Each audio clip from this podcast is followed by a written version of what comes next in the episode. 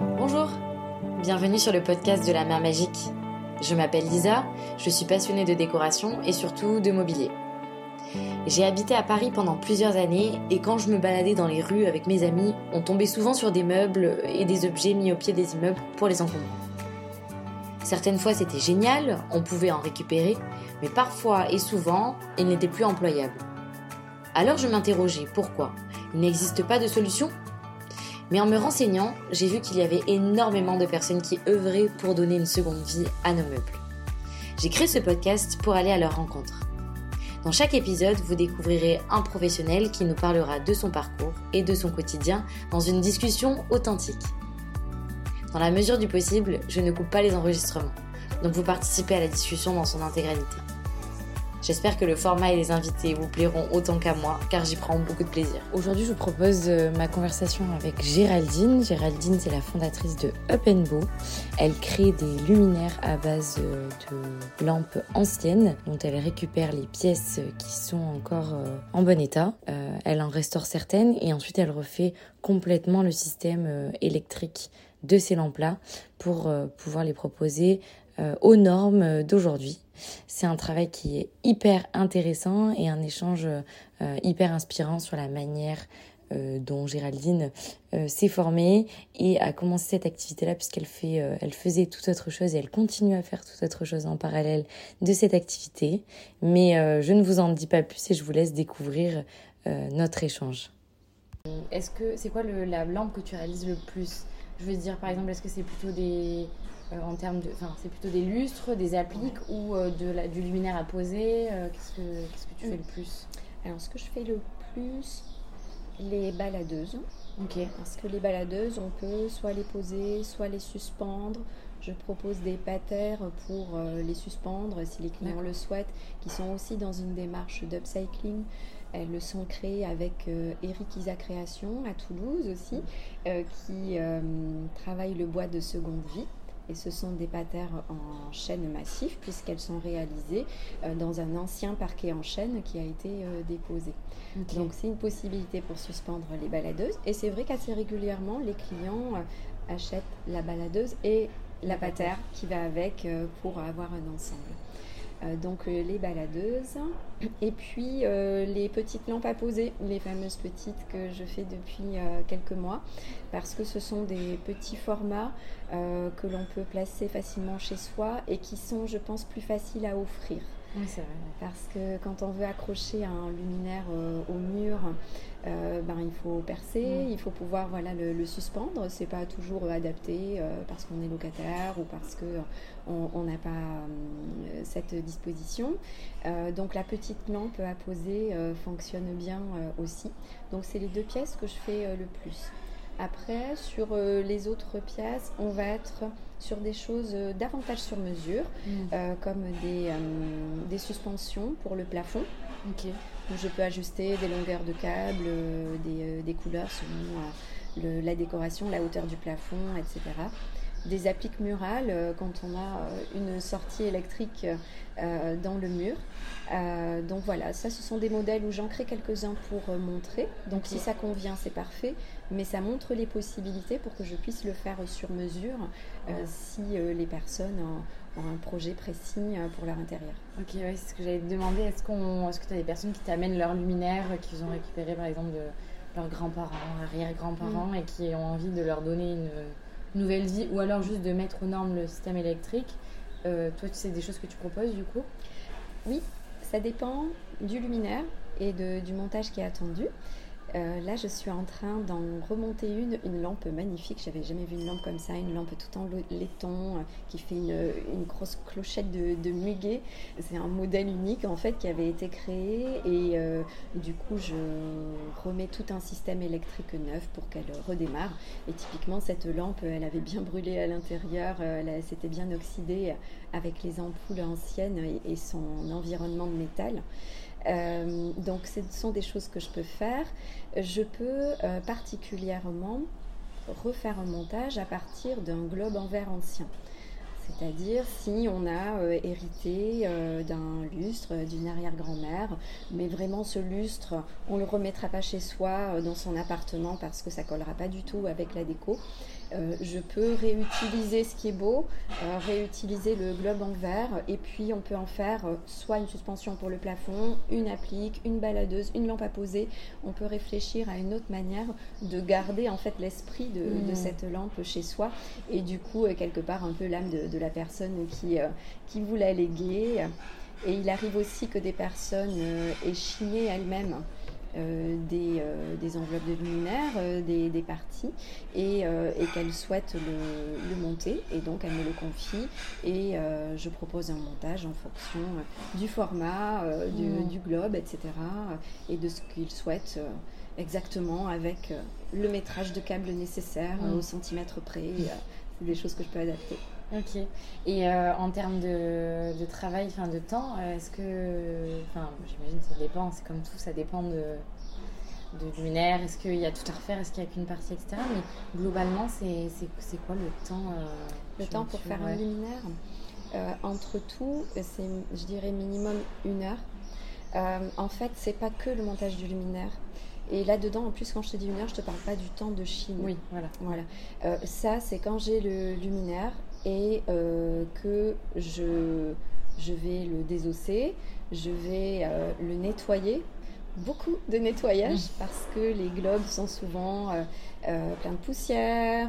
ils ont pu prendre un peu de peinture parce qu'on avait repeint le plafond et puis finalement il était là donc il en a pris un petit peu.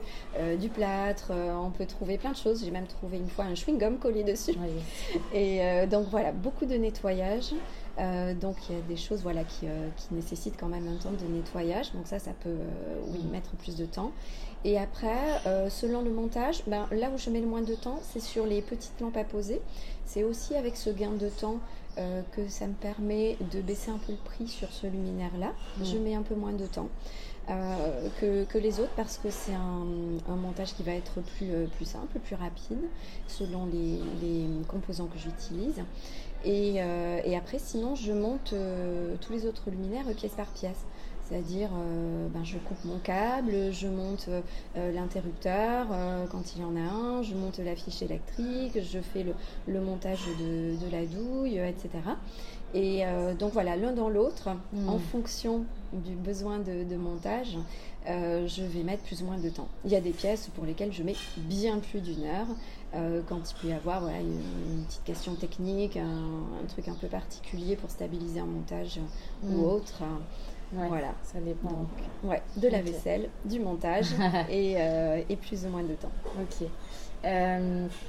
sur la partie créativité, comment tu réfléchis à un modèle, par exemple, quand c'est toi qui vas proposer une lampe, euh, donc tu vas chiner, etc., euh, est-ce que tu as un processus de créativité en mode tu dessines ou alors est-ce que c'est assez intuitif tu, sais un petit peu où tu vas quand tu vas voir une lampe dans un, dans un endroit, tu sais que elle, elle va devenir ça. Comment ça se mm. passe? En fait, je m'inspire beaucoup euh, de magazines de décoration d'intérieur, d'émissions, euh, de travail de designer. Euh, donc je regarde beaucoup autour de moi, je regarde aussi euh, les lampes dans leur univers d'époque d'origine. Mm. par exemple, je viens de, regarder la série Las Chicas del Cable, les demoiselles du téléphone, années 30, et en fait, bah, il y a plein de lampes, et du coup, j'ai trouvé ça génial sur plein d'aspects, cette série, mais sur le fait de, de voir aussi les lampes dans leur univers de de, l'époque. Et euh, en fait, c'est un mélange de tout ça. Euh, je suis aussi attentive à euh, ce qui plaît aux personnes, ce vers quoi elles vont et ce que j'imagine moi dans nos intérieurs d'aujourd'hui. Euh, donc on peut imaginer aujourd'hui différents styles euh, d'intérieur, scandinave, euh, japandi, des choses plus indus, etc. Et donc je vais me projeter en fait dans les univers d'aujourd'hui. Et je vais proposer des luminaires que j'imagine être intégrés dans les décors et les décorations d'intérieur contemporains c'est la touche vintage qui vient s'intégrer dans un décor contemporain. Et voilà, je m'inspire de tout ça. Au niveau des designers, je m'inspire, euh, j'aime beaucoup le travail de Margot Keller, d'Élise Foin. Ce sont des personnes qui euh, ont une approche euh, intéressante, soit en termes d'upcycling, soit en termes de, de forme, d'objets.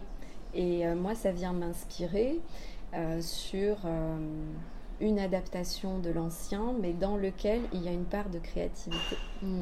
Euh, je peux entendre parfois qu'on me dit euh, Ah, ben en fait, tu, tu remontes des lampes. Donc, euh, ok, je remonte des lampes, mais en fait, il y a une, une part de créativité qui existe. Peut-être qu'une fois qu'on voit le produit fini, il y a quelque chose qui paraît un peu évident et puis on ne voit pas forcément cette part-là derrière. Mais c'est quelque chose que j'ai envie d'amener. C'est-à-dire que mes lampes, euh, elles sont pas toutes montées pareil, c'est pas toutes les mêmes. Mm. Je fais pas de la série où je serai euh, attablée euh, euh, à mon atelier à avoir 50 fois le même câble, le même montage et à tout sortir en série. C'est pas ce qui m'intéresse en fait. je me projette vraiment globe par globe sur ce qui lui ira bien. Donc la première chose que je fais avant de créer un luminaire, je regarde le globe en fait. Je regarde le globe et j'imagine comment je pourrais le mettre en valeur et de quelle manière il pourrait être le plus en valeur. Donc je vais euh, beaucoup imaginer, me projeter, je visualise beaucoup. Il m'arrive de dessiner aussi pour pouvoir euh, repérer euh, plus des volumes, des formes. Mais principalement, c'est beaucoup de visualisation. Et après, bah, je teste un prototype en fait. Je fais un premier euh, montage euh, et puis euh, nécessairement après il faut ajuster pour des questions techniques. Donc c'est pas juste se projeter comme on va faire un, dessin sur un papier mm. et il y a des questions techniques qui se posent après. Mais je réfléchis d'abord à l'aspect esthétique et ce qui me plaît le plus c'est quand je peux apporter le plus de créativité mm. Dans, dans les modèles que je crée. Donc c'est pas juste euh, remonter des lampes en fait. ouais. Et euh, tu peux euh, aussi, j'imagine, faire des associations. Par exemple, tu peux chiner deux lampes et les mixer si elles ont le même. Enfin, je sais pas en fait ce qu'il pourrait y avoir comme contrainte technique, mais est-ce que tu peux mixer aussi par exemple le socle avec un globe différent? C'est juste que tu. Tout est possible en fait. Oui. on peut aussi faire des compositions. Euh, par exemple, là, je viens de faire une, belle commande avec plusieurs lampes et on a euh, choisi ensemble avec les clients euh, trois abat-jours. C'est justement ces formats opalines blanches type assiette pour aller au-dessus de leur îlot de cuisine. les trois sont différentes, mais les trois vont bien ensemble. Et les clients ne souhaitaient pas des montages avec du laiton c'est vrai que j'en utilise plusieurs parce que ce sont aussi des pièces que l'on trouve, des griffes de laiton, euh, des, des, euh, des, dessus à étage en laiton, euh, et qui s'associent aussi bien à des styles que l'on recherche aujourd'hui avec cette petite touche de, de laiton. Et eux, ils voulaient autre chose. Euh, donc c'était intéressant, processus créatif, on va trouver autre chose. Donc on se crase les méninges et puis on fouille aussi dans les boîtes, dans les, euh, tiroirs, euh, parce que comme je garde beaucoup de pièces anciennes, mm. en fait j'ai pu trouver des griffes très anciennes, donc très patinées. j'ai pu proposer des douilles qui sont comme si elles étaient sur un métal brut. Il y a un effet brut dans la finition, donc ça venait bien sortir avec euh, cette idée de sortir quelque chose d'authentique et qui est de la patine du temps. Mmh. Euh, donc on, est allé sur trois globes euh, différents, mais des montages et des douilles similaires, un choix de câbles avec du, jute, quelque chose qui soit très naturel, et on est venu créer une cohérence en fait entre les, les trois, même avec une base qui était différente au départ.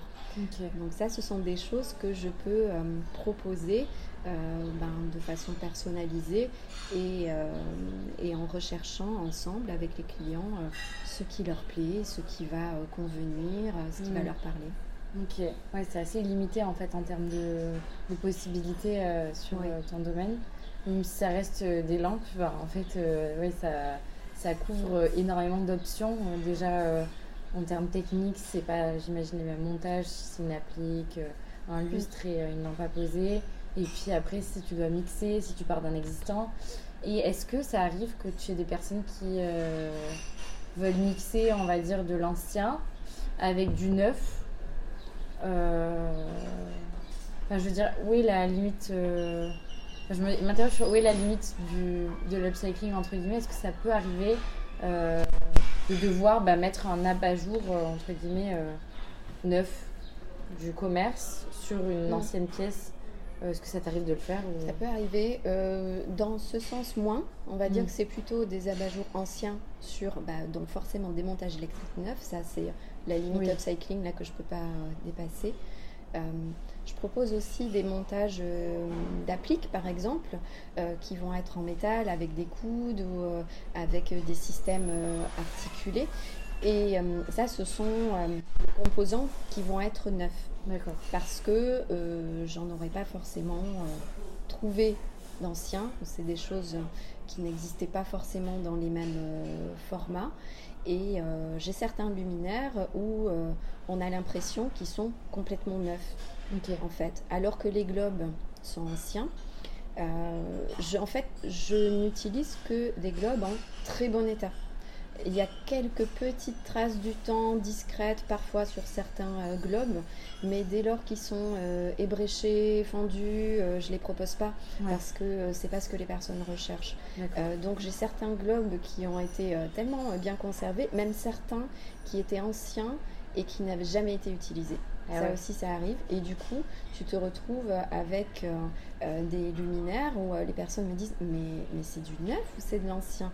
Et je leur explique que c'est de l'ancien, mais euh, bien euh, nettoyé ou vraiment dans un super état. Et tu peux avoir la sensation que c'est une pièce qui a été créée totalement récemment.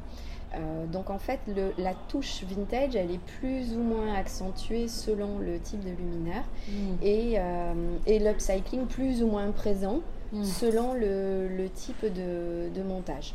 Donc là, oui, il peut y avoir une, une variation. D'accord.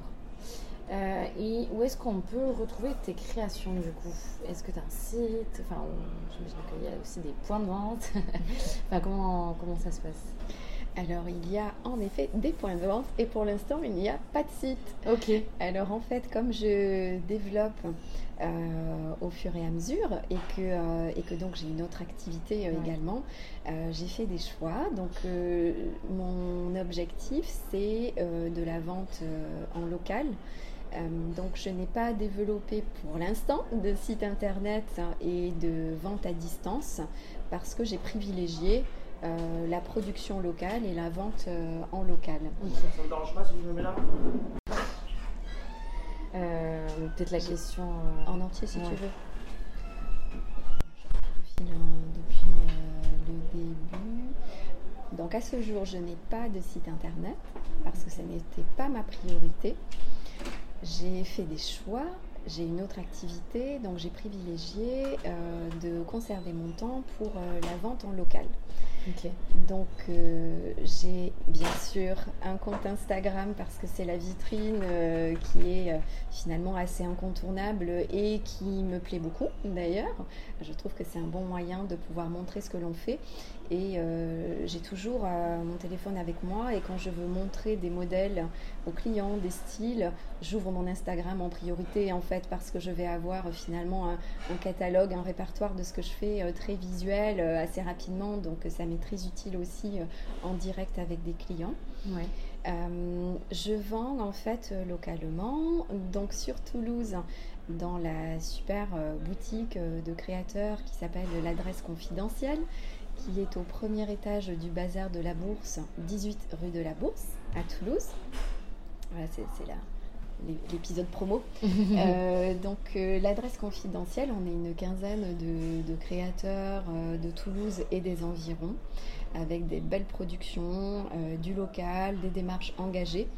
Donc dans cette boutique, j'y ai des lampes en vente et euh, je participe aux permanences à la boutique en faisant 2-3 euh, jours de, permanence donc pour, euh, pour tenir le lieu. donc c'est très chouette, ça j'adore. L'ambiance est géniale, le lieu est magnifique. Il faut venir voir le lieu, il faut venir voir ce qu'il y a dedans. et ça me permet de, jouer à la marchande. Mhm. En fait, ça j'adore aussi. Ça me permet d'avoir une boutique sans que ce soit ma boutique et sans que je fasse que ça. Et ça, je trouve ça génial en fait. Et donc, je, je vends tout ce qui se trouve dans la boutique et de très belles choses. Je raconte tout ce que font euh, les autres créateurs, euh, les, les, petites histoires, euh, les, lieux de création, les choix qu'ils font. Et ça me permet de, de pouvoir voilà, m'immerger dans toutes ces belles choses. Donc moi, je me régale à aller tenir la boutique à l'adresse confidentielle et je discute beaucoup avec les personnes qui viennent nous rendre visite. Et puis j'ai des lampes en vente à Blagnac dans une boutique, une maison boutique euh, concept store qui s'appelle le Coin des Ginettes. Le Coin des Ginettes, c'est au centre ancien de Blagnac, au centre-ville. Et euh, c'est tenu euh, par Anne, Anne et Léa, qui ont monté en fait leur boutique au moment où moi je commençais. D'accord. Et j'habite Blagnac. Donc on s'est rencontrés avant le démarrage de la boutique et au moment où j'allais commencer à vendre des luminaires. Et elles m'ont fait confiance en prenant euh, des luminaires euh, en dépôt-vente dans euh, leur boutique. Donc on a démarré en fait un peu en même temps. Et donc j'ai toujours des, des, lampes en vente au coin des Ginettes. C'est très chouette, ça me permet d'avoir aussi un point de vente sur Blagnac, ça me permet de parler du coin des Ginettes et elle-même, elle parle de ce que je fais euh, aux personnes euh, qui viennent à la boutique. Donc j'ai ces deux points de vente-là.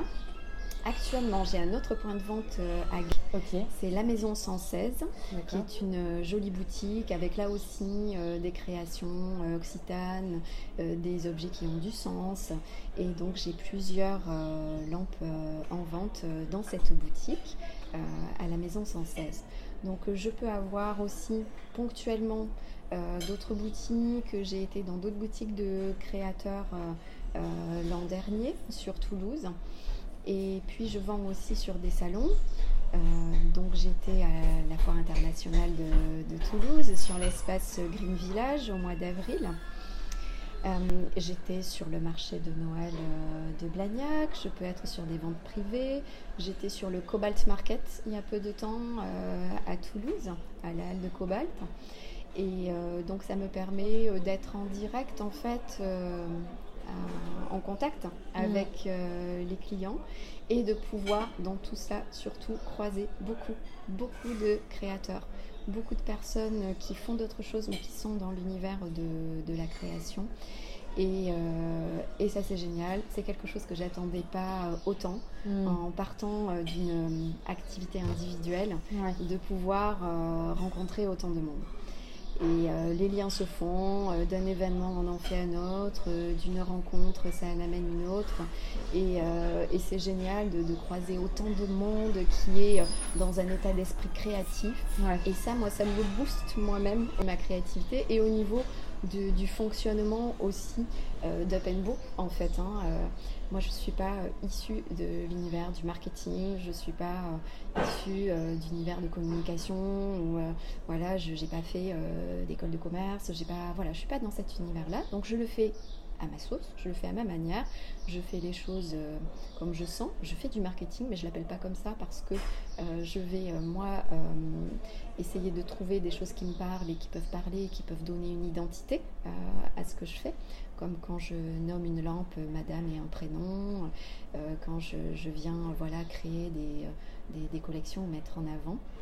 Et donc de croiser toutes ces personnes et d'échanger des informations, d'échanger des trucs, des astuces, de, de finalement se donner les tuyaux les uns les autres et se soutenir et puis euh, dire qu'on apprécie le travail des autres et mmh. s'entendre dire que les autres apprécient ce que l'on fait, euh, c'est quelque chose qui est très soutenant aussi et qui vient euh, booster. Et tout ça, c'est vraiment quelque chose qui est essentiel, je pense, dans l'univers des créateurs et qui vient vraiment porter tout ce que l'on fait dans l'univers de, la création. Mmh. trop bien.